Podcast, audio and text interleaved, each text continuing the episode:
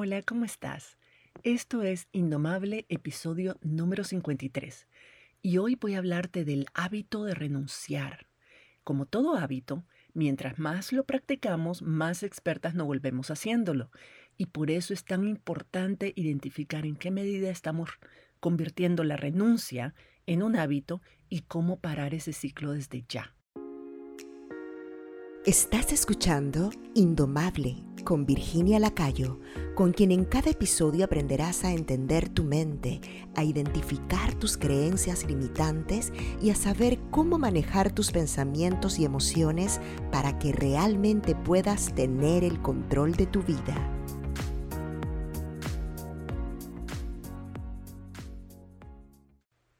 No sé quién dijo esto, pero me gustó y quiero compartirlo con vos. El proceso es a veces lento, pero renunciar no te hará llegar más rápido. Muy pocas personas trabajan o trabajamos en desarrollar nuestro nivel de autoconfianza y resiliencia y hacer compromisos férreos para crear los resultados que realmente deseamos en nuestra vida. La mayoría de las personas simplemente tiran el deseo al aire y esperan a ver qué sucede. O peor aún, se ponen metas, hacen planes y a la menor señal de que las cosas están siendo o saliendo un poquito más difíciles de lo que pensaban, ya, lo abandonan todo. La mayor parte de las cosas a las que renunciamos son importantes, pero como todo cambio, implican esfuerzo e implica tener que lidiar con emociones que no son cómodas. Tenemos que aprender a lidiar con emociones como la frustración, el miedo al fracaso o el miedo al éxito, el miedo al rechazo o a la crítica. Tenemos que desarrollar disciplina, autoconfianza, autoestima, y nada de eso es fácil. Entonces tu cerebro primitivo, que está diseñado para hacerte evitar esfuerzos, para evitar dolor o incomodidad y buscar el placer y la facilidad en todo, obviamente va a sabotearte. El problema no es que tu cerebro primitivo trate de protegerte. El problema es que le hacemos caso como si nuestro cerebro primitivo fuera el jefe y estuviera supuesto a tener control sobre nuestras vidas. A la menor señal de incomodidad, nuestro cerebro primitivo nos dice, em, creo que eso no era buena idea. Y automáticamente le respondemos, ok, y renunciamos a seguir intentándolo. El otro problema con esto es que renunciar es un hábito y justificar nuestras renuncias es una habilidad que aprendemos y que practicamos hasta hacernos expertas en ello. Dice el dicho, la práctica hace a la maestra. Todo lo que practicamos con regularidad se fortalece. Nos volvemos cada vez más buenas haciéndolo hasta que lo automatizamos y se convierte en un hábito a nivel inconsciente. Ni siquiera nos damos cuenta de que lo estamos haciendo. Por ejemplo, si practicas comer en exceso porque estás ansiosa, entonces para calmar la ansiedad, te volvés experta en comer en exceso. Tu estómago se expande, se habitúa a esa cantidad de comida y después te la empieza a pedir. Ya las porciones normales ya no son suficientes. Y si practicas, por ejemplo, procrastinar o posponer las tareas difíciles, pues te volvés experta en hacer todo bajo presión y a última hora. Y como de alguna manera te da resultados, tu mente se habitúa a funcionar así y es más difícil cambiar. Lo mismo sucede con renunciar. Cuando nos acostumbramos a renunciar a metas que son retadoras, entrenamos a nuestra mente a buscar dificultades en todo lo que hacemos y a crear excusas efectivas para tentarnos a renunciar. Más veces renunciamos, más efectivas se hacen las excusas, más fácil se nos hace renunciar a algo sin sentir tanta culpa y más fácilmente nos justificamos y lo hacemos seguido. Nos volvemos expertas en renunciar porque lo hemos practicado muchas veces. Nuestro cerebro está diseñado para sabotear todo aquello que pueda producirnos alguna incomodidad o que pueda implicar algún esfuerzo. Por eso te hace renunciar. Cuando te propones algo y en la práctica te das cuenta que resulta más retador de lo que habías pensado, si no tenés una estrategia para lidiar con esos pensamientos saboteadores y no tenés un compromiso firme de no renunciar ante cualquier obstáculo o dificultad, vas a terminar renunciando a esa meta y al hacerlo vas a reforzar ese hábito hasta convertirlo en un comportamiento automático. es normal que cuando renunciamos sintamos alivio, por lo menos temporal. Decimos, ay, ya no tengo que seguir luchando con esto, ya no tengo que forzarme, ya no tengo que lidiar con el miedo al fracaso o a la incertidumbre o al rechazo porque ya, ya desistí de la idea de lograrlo, ya renuncié a eso, ya fracasé por adelantado. En vez de esperar a ver qué pasaba y si lograba hacerlo, simplemente me adelanté y fracasé por adelantado. Entonces, puede ser que en ese momento también sientas algo de frustración o decepción por hacia vos misma o incluso culpa por un ratito. Pero mientras más hayas practicado renunciar, más rápidamente se te va a pasar esa sensación y solo te va a quedar el alivio de no tener que hacerlo más. Pero no habrás cambiado nada. Tu situación va a seguir siendo la misma, vos no habrás evolucionado ni habrás alcanzado las metas que eran importantes para vos. Entonces ese alivio temporal se vuelve un círculo vicioso porque después vuelves a sentirte incómoda, no querés estar donde estás, querés superarte, querés hacer otras cosas, entonces lo intentás y ahí vuelves a sentir cierto alivio de que, bueno, lo estoy intentando de nuevo, después se vuelve a poner otra dificultad y como ya somos expertas renunciando, renunciamos a eso, volvemos a sentirnos, si ves, se vuelve un círculo vicioso, pero estamos siempre patinando y dando vueltas en el mismo lugar. Tarde o temprano, como te decía, sobre todo si eran cambios o metas importantes, para vos realmente, tu cerebro consciente va a volver a generar el deseo de cambiar. Va a tratar de empujarte e intentarlo de nuevo y tu cerebro primitivo se va a activar de nuevo y va a utilizar todas las estrategias que ya le han funcionado en el pasado para hacerte renunciar de nuevo. Y en esa nos podemos pasar un buen rato. Es una lucha constante entre los dos cerebros porque tu cerebro consciente es el que quiere dominar la situación, es el que debería dominar la situación, pero todavía le está dando mucho poder al cerebro primitivo. La ventaja es que vos podés parar este ciclo. Vos podés decidir dejar el hábito de renunciar a todo cada vez que se presenta una resistencia a hacer las cosas. La gente que me busca para hacer coaching lo hacen porque hay algo que quieren cambiar o hay algo que quieren superar, pero esperan que eso suceda simplemente hablando conmigo. Muchas de ellas no planifican o no saben planificar por resultados, no tienen estrategias claras de cómo lograr eso que quieren, pero sobre todo no tienen la disciplina mental para hacer un esfuerzo consistente sin darse por vencidas hasta alcanzar su meta. Y por ahí se empieza a cambiar. No por tomar medidas concretas y los pasos y las tareas y las actividades para alcanzar tu meta, sino por aprender a manejar tus pensamientos saboteadores para que no te hagan renunciar a esas metas cuando hayas comenzado el proceso y empeces a enfrentar dificultades. Y es así de sencillo. Mientras no renuncies a tu meta, no hay forma posible de que fracases. A lo sumo, vas a aprender qué funciona y qué no, pero mientras sigas intentándolo de forma persistente y probando una y otra vía hasta llegar ahí, vas a lograrlo, no hay forma que fracases, punto. Pensamos que no comprometernos a algo es una opción, pero no es cierto. Decimos, no, no me estoy comprometiendo a hacer esto no me estoy comprometiendo a nada. Pero no comprometerte a lograr una meta o a cambiar algo significa que te estás comprometiendo a seguir igual donde estás, a seguir igual que como estás ahorita practicando eh, las mismas rutinas, los mismos patrones una y otra vez. Estás decidiendo ser consistente en quedarte donde estás. Estás comprometiendo a dejar que la vida simplemente suceda sin tomar control de la misma.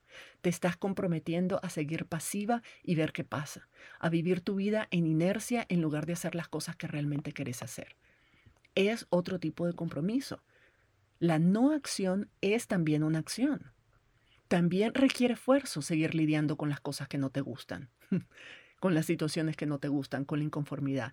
También implica manejar un montón o lidiar un montón de emociones incómodas. Ahora, ese es un esfuerzo familiar, es un esfuerzo, un esfuerzo que ya conocemos, ya hemos lidiado con esas situaciones incómodas, ya estamos acostumbradas a no ser felices donde estamos, ni con lo que tenemos. Entonces, como ya estamos acostumbradas a eso, esa incomodidad, de alguna manera, es cómoda, es familiar, la reconocemos. Entonces tu cerebro primitivo dice, bueno, no nos gusta esto, pero no, hasta ahora no nos hemos muerto, entonces no estemos inventando cosas. No estemos tratando de cambiar nada porque es mejor viejo conocido que nuevo por conocer.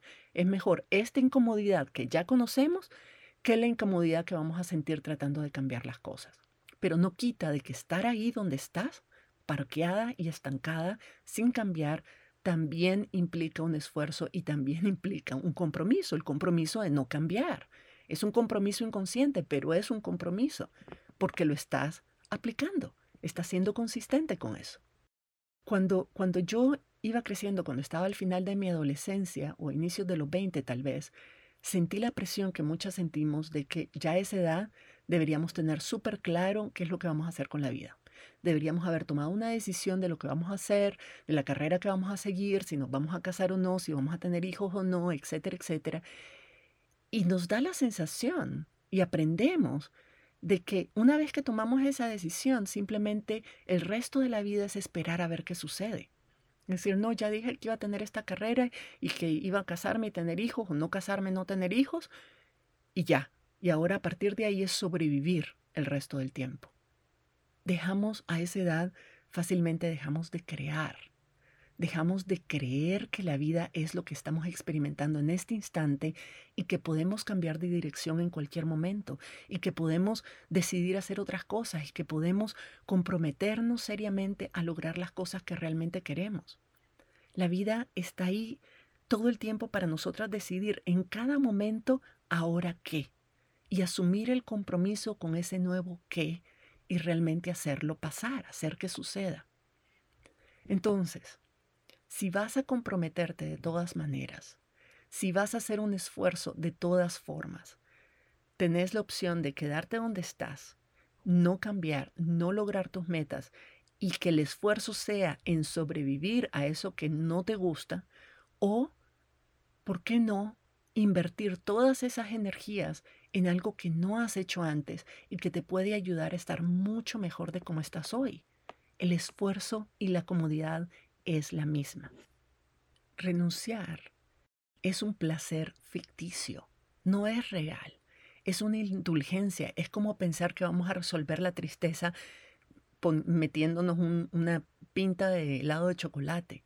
Es una indulgencia, ese placer que sentimos en ese momento, esas endorfinas que sentimos en ese momento por el azúcar, son temporales y no son reales. No nos llevan a un estado de bienestar lo que nos hacen es en ese momentito sentir un placer concreto y sentir un alivio concreto, pero nuestra vida no cambia por eso. Como te decía, cuando estás corriendo, por ejemplo, un maratón y te rendís y te sentás, hay un momento de alivio. Cuando te comprometes con una gran meta y no le estás alcanzando y renuncias a ella, hay un momento de alivio. La presión se va, ¿verdad? pero te quedas con la insatisfacción no resuelta de no haberte probado realmente, de no haberte demostrado que podías y de no haber alcanzado esa meta que te propusiste. Tu vida sigue igual, solo que más frustrante. Ni siquiera estamos conscientes de que estamos renunciando. Eso es lo peor. Como ya se volvió un hábito para muchas de nosotras, no tenemos conciencia de cuándo ni cómo renunciamos de manera cotidiana a las cosas nos hemos vuelto tan hábiles en justificar las renuncias que ponemos miles de pretextos. Es que me surgió un imprevisto, es que me di cuenta de que no era el momento, es que no estoy lista, es que necesito prepararme mejor, es que no tengo tiempo. Esa es la mejor excusa porque pensamos que el tiempo es algo que tenemos o no tenemos, es algo que está allá afuera y que no podemos controlar. Y eso también es falso pero lo creemos y nos funciona perfectamente para justificar que renunciemos a algo. Así que tampoco cuestionamos esa creencia de que no tenemos tiempo, porque aunque sea una creencia que nos afecta en todos los aspectos de la vida, es una creencia que resulta bastante conveniente cuando sentimos el impulso de renunciar. Nos da la excusa perfecta. Entonces, ¿para qué? El cerebro dice, ¿para qué cambiarla si me está sirviendo? Déjame decirte un secreto. Cuando realmente te comprometes con algo, renunciar no es una opción. Lo eliminas como opción. Pensalo. ¿En qué cosas te has comprometido realmente, pero con tanta certeza que simplemente no se te ocurre ponerte excusas para no hacerlo? Por ejemplo, Digamos que estás en una relación de pareja estable y tu compromiso es de ser fiel y hacer funcionar esa relación. No se te ocurre en ese momento decirte, ay, quería ser fiel, pero no pude porque es que conocí a una persona muy atractiva. Y ni modo, me tuve que liar con esa persona. No, si estás realmente comprometida con esa relación, no se te ocurre salir con nadie más simplemente porque está disponible. Sabes que esas son excusas y no te lo permitís. Renunciar a ser fiel en ese momento, cuando es un compromiso real, simplemente no es una opción, ni siquiera lo consideras. O con los hijos y las hijas. Si estás comprometida con tu maternidad, no dejas de darles de comer o de estar con ellos y ellas porque, ay, es que no tengo tiempo, no tengo tiempo de cocinar para ellos, no tengo tiempo de estar con ellos, no tengo tiempo de, de cuidarlos. No, el tiempo se hace cuando algo realmente nos importa. No es que si tengo no tengo, lo hago el tiempo para estar, para estar presente y para hacer algo que realmente me importa. Ya sabemos que la maternidad no es fácil, no sabemos cómo hacerlo, no tenemos fórmulas mágicas, no tenemos secretos. La crianza de hijos e hijas está llena de retos, de dificultades, de emociones dolorosas, de miedos, de incertidumbre, de obstáculos, de frustraciones, pero no se nos ocurre devolver nuestros hijos a la fábrica porque la tarea resultó más difícil de lo que pensábamos. No se nos ocurre decir, ay no, ay no, tengo tres hijos, pero ya esto de la maternidad no me va, yo voy a renunciar y mejor hago otra cosa. No lo hacemos. Estamos comprometidas y seguimos en la lucha, seguimos intentándolo, seguimos haciéndolo lo mejor posible y de paso aprendemos a disfrutar de los miles de logros pequeños que alcanzamos cada día sabemos de que eh, la maternidad es una meta que nos ponemos que no tiene fin. O sea, termina cuando o los hijos o una se muere, ¿verdad? Pero es algo que hacemos para toda la vida. Y es difícil y es retadora, pero no por eso renunciamos, porque nuestro compromiso es real. La diferencia está en el nivel de compromiso consciente que hacemos con algo que queremos lograr y en proponernos firmemente no darnos por vencida hasta lograrlo. Yo estoy tan comprometida en mi relación de pareja, en mi misión de ayudar a más mujeres a manejar su mente y sus emociones, en mi rol de madre, que estos compromisos ya no, ya no se sienten restrictivos. Ya no siento de que, ay, es que estos compromisos me están agobiando y, y la presión y todo. Ya no me cuento esas historias. Ya no me cuestiono qué pasaría si no los tuviera. Son compromisos que tengo y punto. Y me gustan mucho las razones por las que asumí esos compromisos y no puedo desistir. Entonces me siento, me siento más libre. Cuando yo ya descarté la posibilidad de renunciar a esos compromisos, simplemente dejo de invertir un montón de energía mental pensando cada día si quiero cumplir esos compromisos o no, quiero ser mamá hoy o no, quiero estar en una relación de pareja o no, quiero hacer el trabajo que hago o no. No, ya dejo, pierdo un montón de tiempo haciéndome esas preguntas y hay un montón de conflictos en cada respuesta. Cada vez que yo tengo que preguntarme de nuevo si quiero hacer esto, si estoy comprometida, si vale la pena, invierto un montón de tiempo y energía y cada vez me, mi cerebro empieza a encontrar, a crear más excusas para hacerme renunciar. Entonces, lo mejor que puedo hacer es decir, estos son mis compromisos, esto es lo que voy a hacer, me gustan las razones por las que lo estoy haciendo, renunciar no es una opción, punto. Dejo de preguntármelo, dejo de pensar en las opciones y entonces puedo enfocar mi energía en cosas más productivas. Puedo enfocar mi energía en hacer lo que estoy haciendo, lo que me comprometí a hacer, hacerlo lo mejor posible, hacerlo cada día mejor.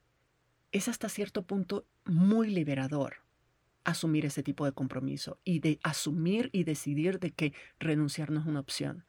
Porque a mí, como te decía, me elimina completamente la lucha interna constante con la tentación eh, de, de renunciar e incluso elimina el miedo al fracaso. Porque no importa lo que pase, simplemente no voy a desistir. Entonces no hay forma de que fracase. Voy a seguir intentándolo, intentándolo hasta que las cosas me salgan bien o lo mejor posible. Entonces ¿dónde está el fracaso? ¿Cómo puede haber un fracaso? Y no digo que nunca renunciemos a nada. En el camino de la vida podemos darnos cuenta de que una relación no va a funcionar a pesar de todo el esfuerzo que hemos hecho, que esa relación no nos conviene o que queremos salir de ella, lo que sea, o tal vez algún proyecto que tengamos. Pero en esos casos, no es lo mismo, no es que nos estamos dando por vencidas. Ojalá que no. Ojalá que no sea simplemente renunciar porque no logramos manejar nuestras emociones. La mejor forma, en este caso, de soltar, de dejar ir un proyecto personal o profesional, es porque estamos conscientemente tomando una decisión estratégica sobre lo que es o no importante para nosotras en ese momento y alineando nuestros planes a esa nueva forma de vernos y de ver el mundo. No es lo mismo que renunciar. Decidir cambiar de opinión, hacer algo distinto, hacer algo mejor, no es lo mismo que renunciar. Porque no estamos sucumbiendo a la tentación de renunciar porque nos da miedo, porque es difícil, porque implica esfuerzo, porque es incómodo. No, estamos cambiando nuestros planes por algo que nos sirve y nos conviene, nos conviene más, no por algo que es más fácil y cómodo. Hay una gran diferencia. Las razones por las que cambiamos de opinión y de planes es, son muy importantes aquí. Y es importante que analices con honestidad cuando quieras renunciar a algo, de preguntarte, estoy renunciando a esto porque me resulta difícil, incómodo y no sé cómo manejar todas estas emociones y lo que quiero es aliviarme, lo que quiero es quitarme la presión, o estoy dejando ir esta propuesta, este proyecto de vida porque encontré algo mejor. No es más fácil ni es más cómodo, pero es mejor para mí, entonces voy a invertir mis esfuerzos en eso. Hay una gran, gran, gran diferencia. Por eso es importante que analices y reconozcas tu hábito de renuncia, porque la mayoría de nosotras ya se hace un hábito, ya es un hábito inconsciente. Lo hacemos de manera automática, no nos damos ni cuenta de que lo estamos haciendo. Con las miembros de mi programa de coaching, por ejemplo, Todas reconocen el enorme valor de aprender a manejar sus mentes y, sus emociones. Todas ven resultados increíbles mientras están trabajando conmigo y están aprendiendo las herramientas. Pero luego deben continuar ese trabajo por sí solas y ahí es donde enfrentan el más grande obstáculo, su mente, los pensamientos que las impulsan a, a procrastinar, a darse por vencidas, a minimizar el valor de ese trabajo en sus vidas, a acomodarse a las cosas que la vida se les presenta y a resignarse a no cambiar y a seguir estancadas o a creerse la falsa ilusión de que es temporal y de que ya van a retomar el trabajo más adelante porque nunca lo hacen. Dicen que no tienen tiempo y luego se aseguran de mantenerse súper ocupadas para poder sostener esa excusa. O dicen que están cansadas y no tienen energías para trabajar en sí mismas. Y todo esto, no todas, por supuesto, hay muchas que son súper valientes y persistentes y me encanta trabajar con ellas porque no se dan por vencidas, pero algunas lo hacen. Y, nos sucede a todas en todos, todos los programas y todos los proyectos que iniciamos para, de superación personal, son muchas veces los primeros que abandonamos. Y todo esto de no tengo tiempo, estoy cansada, todo esto suena a razones válidas que justifican fácilmente cualquier acción de renunciar. Pero si ves las cosas a las que no renunciaste, a pesar de estar cansada, a pesar de tener poco tiempo, te vas a dar cuenta de la, que la diferencia fundamental está en el nivel de compromiso que tenés con esa meta y que la posibilidad de renunciar a ellas la descartaste como opción. Esa es la principal diferencia.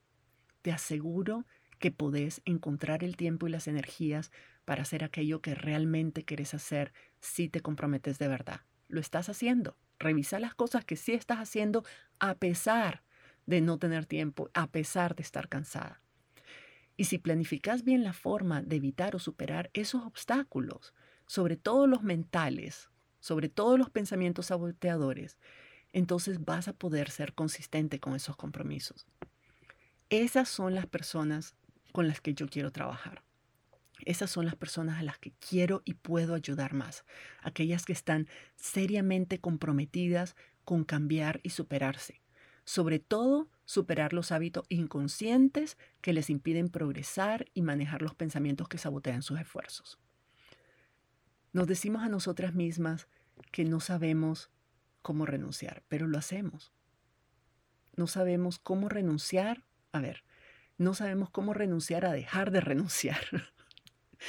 Nos decimos, es que ¿cómo hago para dejar de renunciar? ¿Cómo hago para, para dejar de procrastinar? Y el punto es que es bastante sencillo, porque, porque simplemente tenemos que no hacerlo, no renunciar. No, no comer en exceso es fácil. No beber en exceso bebidas alcohólicas es fácil. No renunciar es fácil. Simplemente no lo hacemos. Lo duro, lo que es difícil, no es no renunciar y ser consistente. Lo que es difícil es lo que queda después. Lo que es difícil es manejar las emociones que sentimos cuando nos comprometemos a hacer algo hasta lograrlo y no renunciar, no sucumbir a la tentación de renunciar ante esas dificultades. Esa es la parte difícil. Manejar nuestras emociones para poder ser consistentes con los compromisos que asumimos. Asumir un compromiso es simplemente una cuestión de decir, estoy asumiendo este compromiso y renunciar no es una opción. No renunciar es tan fácil como decir, yo sé que quiero renunciar, pero no lo voy a hacer, punto. No, es, no está en discusión. Esa es la parte fácil. La parte difícil es, bueno, ahora que ya estoy decidiendo, he decidido que no voy a renunciar, que este no, es una opción, ¿qué hago? ¿Qué hago con todas las emociones de miedo, de miedo al fracaso, de incertidumbre, de frustración, de etcétera, etcétera, que vienen cuando estoy tratando de hacer algo importante en mi vida? Y es ahí donde usamos las herramientas de auto-coaching que yo te enseño en mis programas. Utilizamos esas herramientas para identificar cuáles son las verdaderas razones por las que quieres renunciar cuáles son los pensamientos y las creencias limitantes que tu cerebro primitivo te está produciendo para convencerte de que no vale la pena seguir intentándolo. Y aprendemos a manejar esas, esos pensamientos y a manejar esas emociones, que es lo que realmente cuesta, para no sucumbir a esa tentación. No es fácil aprender esto, pero se puede. Yo le he enseñado a cientos de mujeres cómo manejar sus pensamientos y sus emociones para poder ser consistentes, para poder lidiar con todas esas emociones incómodas, para poder lidiar con la adversidad, lidiar con los obstáculos hasta lograr lo que quieren. Se puede aprender. Y el punto es que lo primero que necesitamos aprender es a saber, es a estar en paz, digámoslo así, con sentirnos incómodas. Nos cuesta horrores soportar la incomodidad de no lograr nuestros sueños y a la vez nos cuesta lidiar con la incomodidad de sí luchar por nuestros sueños. Entonces nos pasamos brincando de un lado a otro. La vida se vuelve una especie de montaña rusa de emociones que no nos lleva a ningún lado, porque en un lado son incómodas y en el otro lado son incómodas también. Es como que nos montamos en el carrito de la montaña rusa, pasamos aterradas todo el viaje, todo el recorrido y después regresamos al lugar donde comenzamos. Y eso no es vida. Así es como se siente decir, estoy incómoda porque no me gusta y todas las emociones que siento porque no me gusta mi vida como es, yo tengo sueños y no los estoy logrando, yo quiero estar en otro sitio, quiero crecer, quiero cambiar, etc. Entonces estoy viviendo con esa incomodidad. Y como no sé lidiar con esas emociones, entonces trato de cambiarlas. Pero trato de cambiarlas a veces por las razones equivocadas. No trato de cambiarla aspirando a algo mejor, sino aspirando a dejar esto que estoy viviendo y que no me gusta. Pero cuando tratamos de cambiarla nos enfrentamos a otras emociones incómodas y tampoco nos gustan, entonces renunciamos, entonces volvemos a las primeras sensaciones incómodas. Eso es una montaña rusa que además da vuelta en círculo y eso no es vida. Renunciar, te decía, se siente como un alivio justo cuando lo hacemos, Incluso a veces se disfraza de autocuido. Ojo con eso. A veces decimos, estoy renunciando porque me estoy quitando la presión, porque yo merezco estar menos estresada, etc. Ojo, suena una excelente, excelente eh, justificación, una excelente excusa. Es que me estoy cuidando a mí misma, por eso estoy renunciando a mis metas, a esos proyectos, porque son muy difíciles, toman mucho esfuerzo, mucha energía, muchas emociones incómodas. Entonces me voy a cuidar renunciando a ese proyecto para no tener que sentir todo eso y bajar mis niveles de estrés. Pero en realidad eso no es autocuido, eso es una justificación que nos ponemos para renunciar a algo que nos está resultando difícil. Pero en ese ciclo, todo ese ciclo de estar renunciando a cosas todo el tiempo, bajo el pretexto de que es que no puedo o bajo el pretexto de que lo hago por mí para sentirme mejor, en el fondo lo que termina haciendo es mermando tu autoestima y mermando la autoconfianza que vos tenés en vos misma, se vuelve un círculo vicioso del que después cuesta mucho salir. El acto de renunciar, quiero, quiero repetirte esto porque es importante, está siempre impulsado por un pensamiento y por una emoción. Si pensamos que una situación X es la que nos hace renunciar, estamos engañándonos. Siempre es un pensamiento el que nos hace renunciar. Cuando pensamos en cosas como, no puedo hacer esto, sentimos desesperación y esa emoción nos va a impulsar a una acción que es renunciar. Si pensamos, es que es demasiado difícil, ese pensamiento nos genera la emoción de frustración y la acción será renunciar. Si pensamos, esto no está funcionando, vamos a sentir apatía y por tanto vamos a renunciar. Si ves, el pensamiento va a detonar una emoción que es tan fuerte que nos va a impulsar a renunciar como una forma de eliminar esa emoción.